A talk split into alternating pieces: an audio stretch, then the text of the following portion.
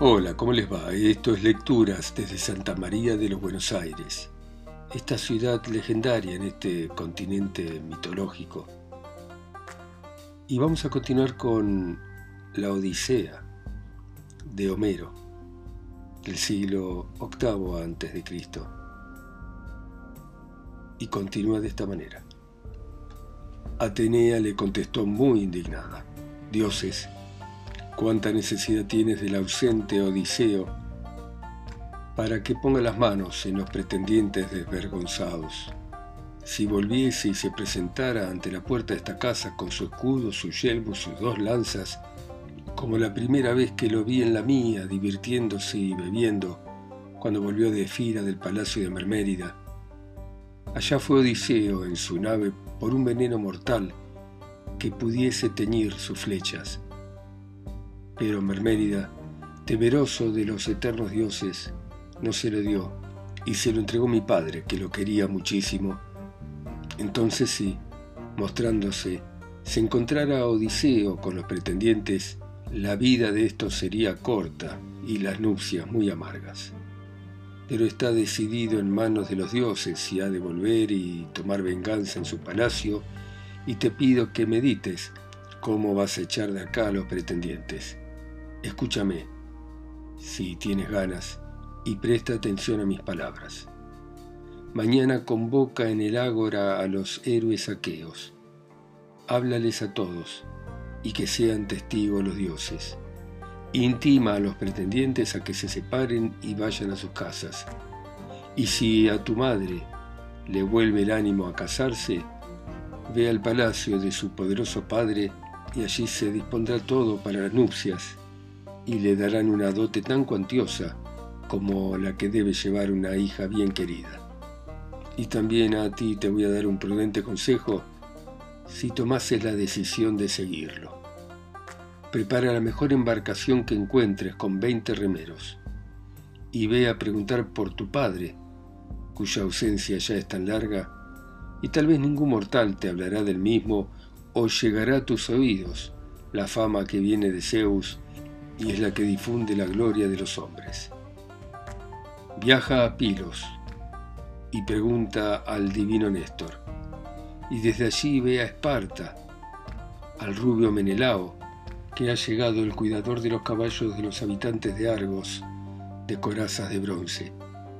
Si oyeras decir que tu padre vive y que va a volver, sufre todo un año más, aunque estés apenado. Pero si te dijesen que ha muerto y que ya no existe, vuelve sin perder un minuto a la patria, hazle un monumento, las exequias que merece, y búscale a tu madre un esposo. Y cuando hayas ejecutado y cumplido todas estas cosas, medita en tu espíritu, en tu cerebro, en tu corazón, cómo matarás a los pretendientes en tu palacio. Si planeándolo o como fuere, porque es preciso que no andes con tonterías, porque ya no tienes edad para ello. ¿Sabes cuánta gloria ganó para los hombres el divino Orestes desde que mató al asesino de su padre, el doloroso Egisto, que había matado a su ilustre progenitor? También tú, mi amigo, que eres valeroso, alto y fuerte, y las generaciones venideras te van a elogiar y yo me voy a ir a la nave y a mis amigos que ya deben estar cansados de esperarme. Piensa en todo lo que te dije y acuérdate de mis consejos. Telémaco el prudente le contestó, Forastero, me dices estas cosas de manera tan amable como un padre a su hijo, que jamás las podré olvidar, pero espera un poco, aunque estés apurado por irte, y después que te bañes y deleites tu espíritu, Volverás alegre a tu nave, llevándote un precioso regalo hermoso para guardarlo como recuerdo mío, que esa es la costumbre a seguir con los huéspedes queridos. Atenea, la diosa de ojos de lechuza, le contestó, no me detengas, no te opongas a mi deseo de irme enseguida. El regalo que tu corazón me quiere obsequiar, me lo entregarás a tu regreso para que lo lleve a mi casa. Escoge uno muy hermoso, y será justo que te lo recompense con otro parecido. Y diciendo esto, Atenea, la de los ojos de lechuza, partió. La diosa se fue volando como un pájaro, después de infundir audacia y valor en el espíritu de Telémaco y de encenderle aún más la memoria de su padre.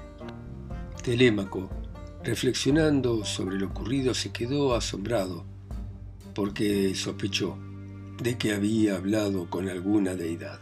Y aquel hombre, que en verdad parecía un dios, enseguida fue a hablar con los pretendientes. Ante estos, que lo escuchaban silenciosos, sentados, cantaba el ilustre poeta el regreso deplorable que Palas Atenea le había deparado a los aqueos cuando salieron de Troya. Penélope la discreta, hija de Icario, oyó desde lo alto de la casa la divina canción que le llegaba al espíritu y descendió por la escalera larga, pero no sola, porque la acompañaban dos esclavas. Cuando la divina entre las mujeres llegó a donde estaban los pretendientes, se detuvo junto a la columna que sostenía sólidamente el techo, con las mejillas cubiertas por un velo y con una doncella honrada a cada lado. Y llorando le habló así al divino poeta.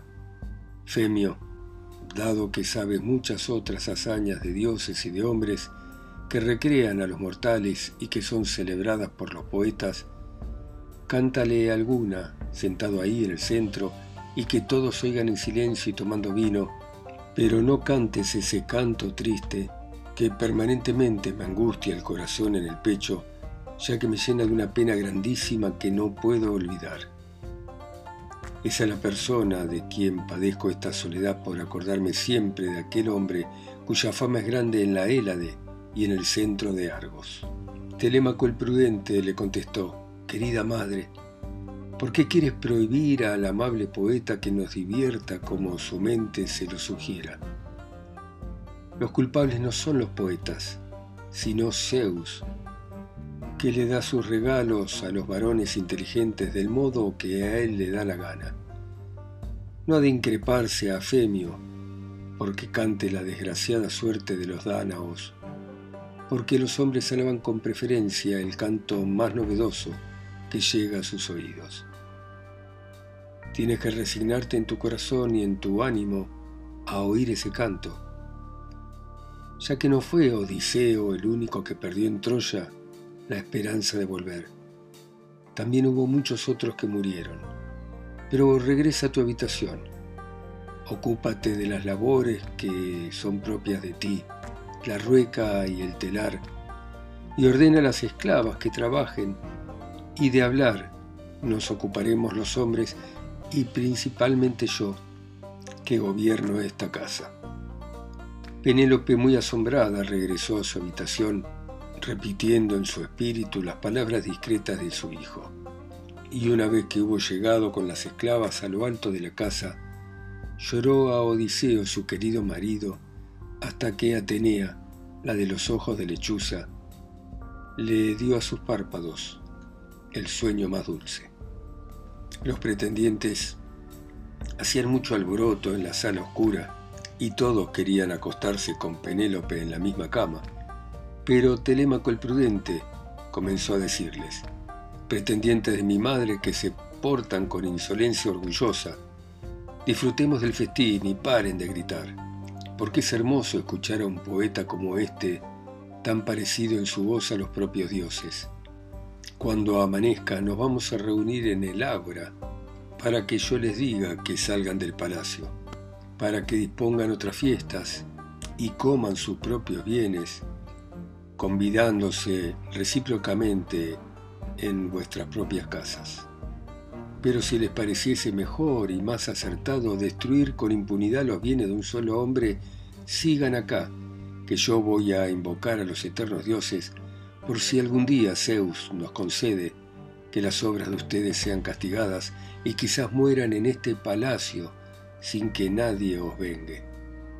Así dijo, y todos se mordieron los labios, admirándose de que Telémaco les pudiese hablar con tanta audacia. Pero Antíono, hijo de Eupites, le contestó diciendo, Telémaco, En verdad son los mismos dioses quienes te enseñan a ser tan grandilocuente y a arengar con tanta audacia. Pero no quiera Cronos que llegues a ser rey de Ítaca, rodeada por el mar, como te corresponde por el linaje de tu padre. El prudente Telémaco le contestó, Antíono, ¿acaso te enojarás por lo que voy a decir? Es verdad que si Zeus me lo concediera me gustaría hacerlo ¿Por ventura crees que el reinar sea la peor desgracia para los hombres? No es malo ser rey, porque su casa se enriquece pronto y su persona se ve honrada. Pero muchos príncipes aqueos, entre ancianos y jóvenes que viven en Ítaca rodeada por el mar, cualquiera de ellos puede ser rey. Ya que murió el divino Odiseo, y yo seré señor de mi casa y de los esclavos que éste adquirió para mí como botín de guerra. Eurímaco, hijo de Polibo, le contestó, Telémaco, está en mano de los dioses, ¿cuál de los aqueos ha de ser el rey de Ítaca rodeada por el mar? Pero tú sigue disfrutando de tus bienes, ordena en tu palacio y jamás, mientras Ítaca sea habitada, venga algún hombre a despojarte de tus riquezas en contra de tu deseo. Y ahora, óptimo Telémaco, Quisiera preguntarte por el huésped con el que estuviste. ¿De dónde vino ese hombre? ¿De qué tierra es su gloria? ¿En qué país está su patria y su familia? ¿Te trajo noticias del regreso de tu padre? ¿O llegó con el propósito de cobrar alguna deuda? ¿Por qué se levantó y se fue tan rápido sin esperar a que nosotros lo conociéramos? Y por su aspecto se me ocurre que no debe ser un miserable. El telémaco prudente le contestó Eurímaco, ya se terminó la esperanza del regreso de mi padre y hago caso omiso de las noticias vengan de donde vinieren, ni tampoco atiendo las predicciones que hago un adivino quien mi madre llame e interrogue en el palacio. Mi huésped lo era ya de mi padre y viene de Tafos, y se precia de Sermentes, hijo de Anquíalo el belicoso, y reina sobre los tafios, amantes de manejar los remos. Así habló Telémaco, aunque sabía que había reconocido a la inmortal diosa. Regresaron los pretendientes a disfrutar con la danza y el canto deleitoso, y así esperaban que llegase la noche oscura. Esta sobrevino cuando aún se estaban divirtiendo, y entonces partieron para acostarse cada uno en su casa. Telémaco subió al aposento elevado que para él se había construido dentro del patio hermoso, en un lugar visible por todas partes, y fue derecho a su cama, meditando en su espíritu muchas cosas. Lo acompañaban con antorchas en las manos Euriclea, hija de Pisenórida, la de pensamientos castos, a la cual Laertes había comprado con sus bienes en otro tiempo, apenas llegada a la pubertad, por veinte bueyes, y en el palacio la honró como a una esposa casta, pero jamás se acostó con ella, a fin de que su esposa no se irritase. Euriclea alumbraba a Telémaco con antorchas encendidas por ser la esclava que más lo amaba y la que lo había criado desde niño.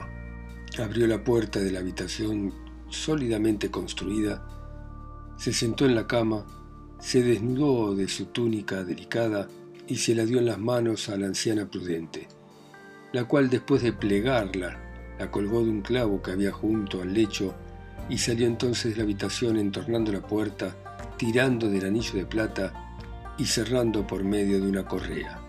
Entonces Telémaco, bien abrigado con una piel de oveja, pasó toda la noche trabajando en su mente el viaje que Atenea le había aconsejado.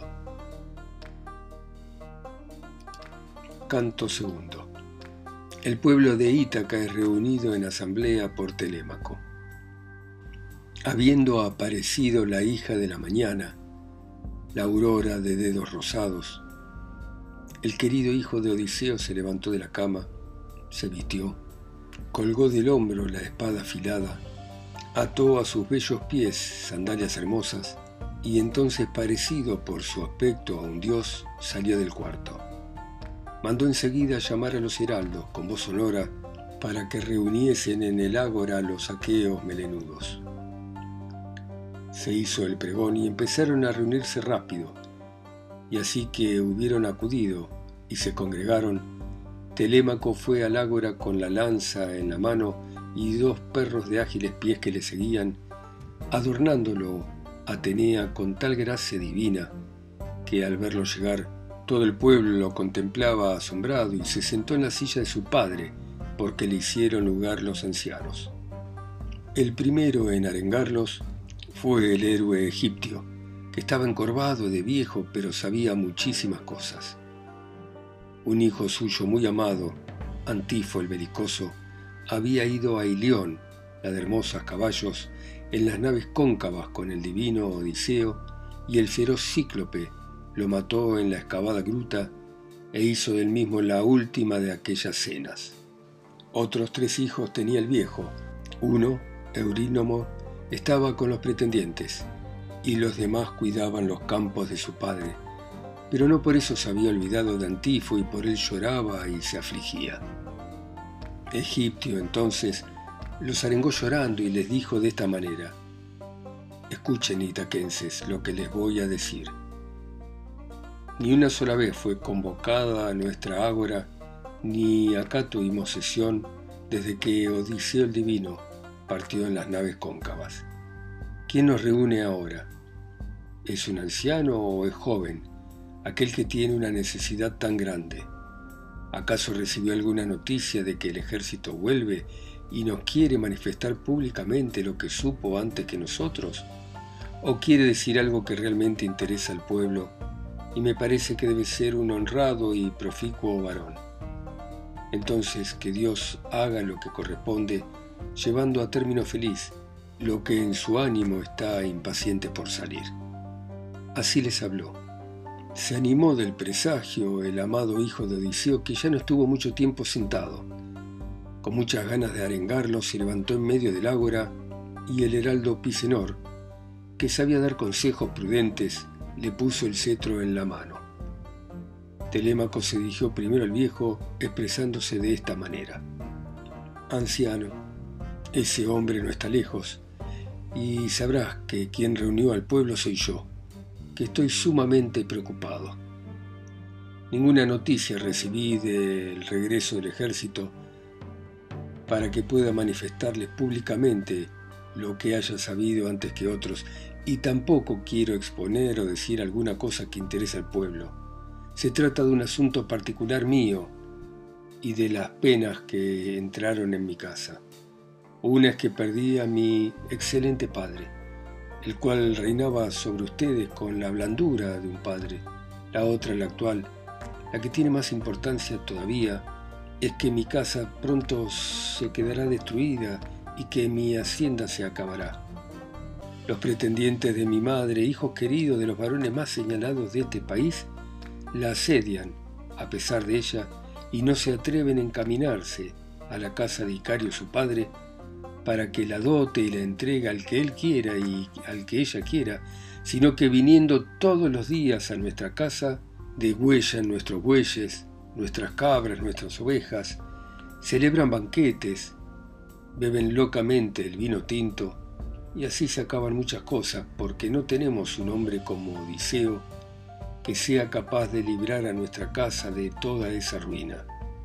Yo no me hallo en disposición de llevarlo a cabo, sin duda, Debo de ser débil y ha de faltarme valor marcial, porque arrojaría esa calamidad si tuviera suficiente fuerza, porque se han cometido acciones intolerables y mi casa pierde de la peor manera. Participen ustedes de mi indignación, sientan vergüenza ante los vecinos circundantes y teman que la cólera de los dioses los persiga irritados estos por las malas obras. Les ruego por Zeus olímpico y por Temis, la que disuelve y reúne las ágoras de los hombres, no continúen amigos.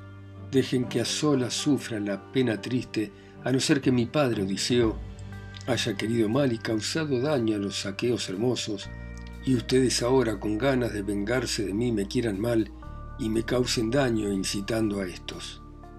Mejor fuera que todos juntos devoraran mis inmuebles y mis rebaños, que si eso hicieran, tal vez algún día se pagaran, porque iría por la ciudad reconviniéndolos con palabras y reclamándoles los bienes hasta que todos me fuesen regresados. Pero ahora las penas que le producen a mi corazón son incurables. Así dijo, enojado y llorando, arrojó el cetro en tierra. El pueblo entero se conmovió y todos permanecieron en silencio sin que nadie se animase a contestar a Telémaco con palabras ásperas, salvo Antino, que contestó diciendo, Grandilocuente Telémaco, incapaz de moderar tu ímpetu, ¿qué has dicho para ultrajarnos? Tú deseas insultarnos, pero la culpa no la tienen los saqueos que pretenden a tu madre, sino ella que sabe actuar con gran astucia. Han pasado tres años y pronto llegará el cuarto, que entristece el ánimo que los habitantes de Argos tienen en su pecho. Penélope a todos les da esperanzas y a cada uno en particular le hace promesas y le envía mensajes. Pero son muy diferentes los pensamientos que en su inteligencia tiene, y aún su espíritu discurrió este otro engaño se puso a tejer en el palacio una gran tela interminable y nos habló de esta manera. Jóvenes pretendientes, ya que ha muerto el divino Odiseo, esperen para pretenderme en matrimonio que termine con este tejido, no sea que se me pierdan los hilos, a fin de que tenga sudario el héroe de Laertes cuando le sorprenda la parca de la aterradora muerte no sea que se indigne alguna de las aqueas del pueblo si ve enterrar sin mortaja a un hombre que ha poseído tantos bienes. Bueno, muy bien, vamos a seguir mañana a las 10 en punto de la Argentina, como siempre. Ustedes en sus países, continentes, islas o pueblos, escuchando la Odisea de Homero, del siglo VIII a.C., a través de mi voz, sole lejos, en Santa María de los Buenos Aires. Chao, hasta mañana.